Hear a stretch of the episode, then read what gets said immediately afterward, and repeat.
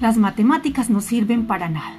Alicia estaba sentada en un banco del parque que había al lado de su casa, con un libro y un cuaderno en el regazo y un bolígrafo en la mano. Lucía un sol espléndido y los pájaros alegraban la mañana con sus trinos, pero la niña estaba de mal humor. Tenía que hacer los deberes.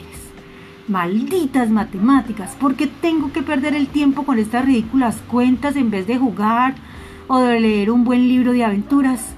Se quejó en voz alta. Las matemáticas no sirven para nada.